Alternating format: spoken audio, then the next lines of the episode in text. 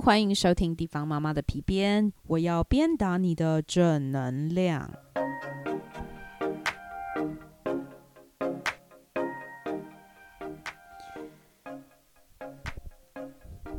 Hello，大家好，我是地方妈妈 Joan，呃，欢迎收听我的频道。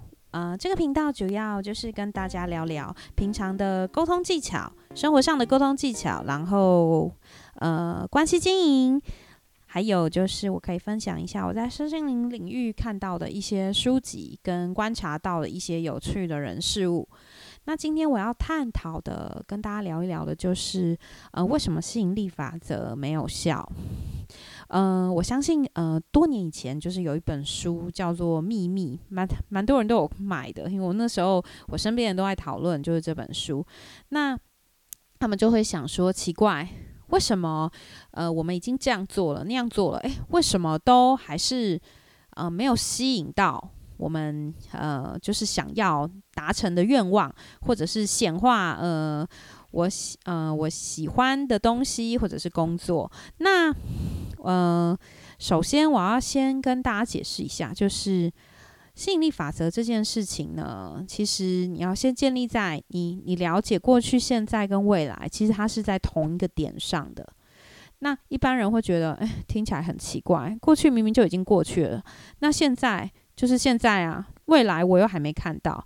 但是其实事实上呢，我们应该我应该这样说，就是你想象一下，其实未来呢，其实。它跟你是同时存在的，这种感觉很像你有个窗户，然后窗户的外面，窗户外面就是你没有看到的窗户的地方，它其实有一只小鸟，然后有一个飞机，然后有一只蝴蝶，那它都在你的窗户外面哦，它还没有飞经过你的窗户，所以你看不到它们。但是如果你调整成你可以看到飞机的频率，你就会看到飞机从你的窗户飞过去。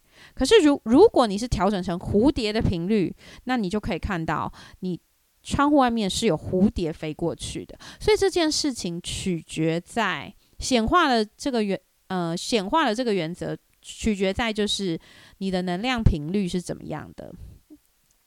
那要怎么样可以让吸引力法则就是呃？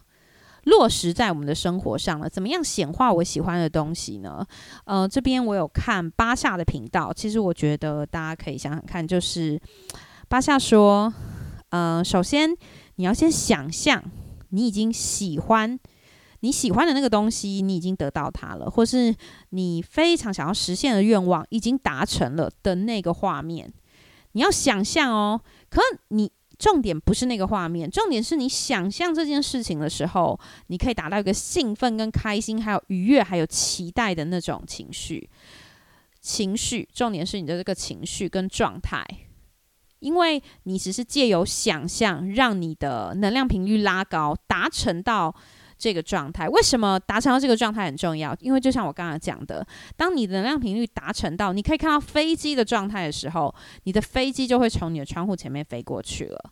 所以你的情绪跟状态是非常重要的。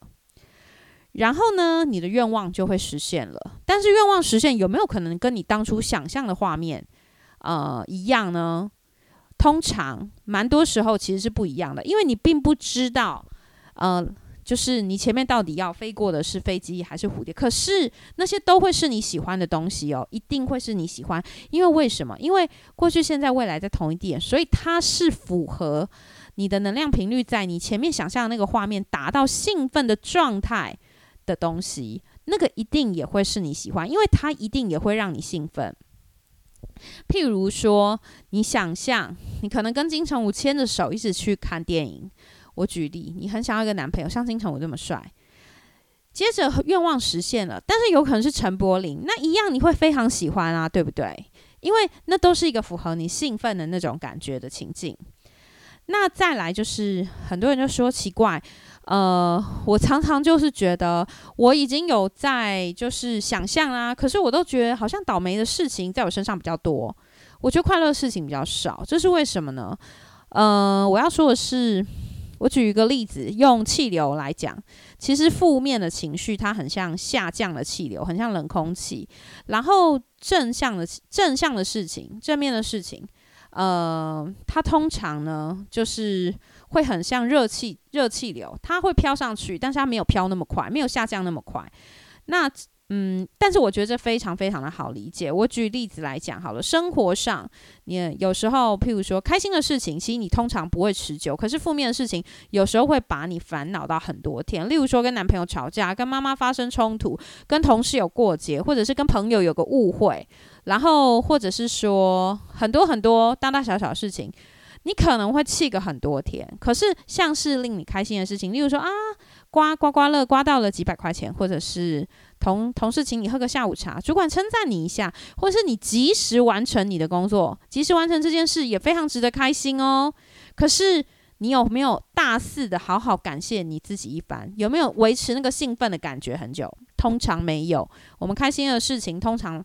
通常维持的比较比较短，然后负面的事情通常 keep 在身上比较久，然后你会日夜都在想，所以呢，通常负面的东西来的比较快，然后正面的东西你喜欢的那个东西，它反而没有来的这么快，这是我们自己个人的念头跟就是情绪造成的。那我举一个我我同事的例子，他前一阵子被调部门，他被调部门之后呢？然后呢，他就不太开心了，因为那个部门主管可能比较凶。然后他，我觉得呢，基本上他潜在，他还是每每天去上班，但是他每个。礼拜日的晚上，他其实就开始不录起来。我我相信蛮多人会有这种状况，就是上班，尤其是上班族，上班族到了要上班的前一天，状况就非常多。然后他非常的可爱，他礼拜日晚上总是会容易发生很多事，甚至礼拜日的下午就开始，像他就会很容易什么脚趾被门就是压到，然后脚趾就肿起来，然后就变成礼拜一上班，然后要请早请两个小时去看他的脚趾头，因为。因为就是肿起来了，然后我觉得这是为什么呢？这就是负面的东西来的很快，因为你不想上班嘛，所以让你造成你不想可以不用去上班，要需要请假的这个状态就出来了。那。在我身上发生的例子，我真的也是觉得蛮血淋淋的。就是以前我在某一家公司工作，然后我很，我到后来我已经很不喜欢那个工作，我对那工作已经厌烦至极，我找不到意义。然后只要这样，我每个礼拜日晚上，我女儿就有很多状况。她不是睡到一半给我吐的整床都是，就是尿床尿的整床都是尿，或者是这边痛那边痛，全身不舒服。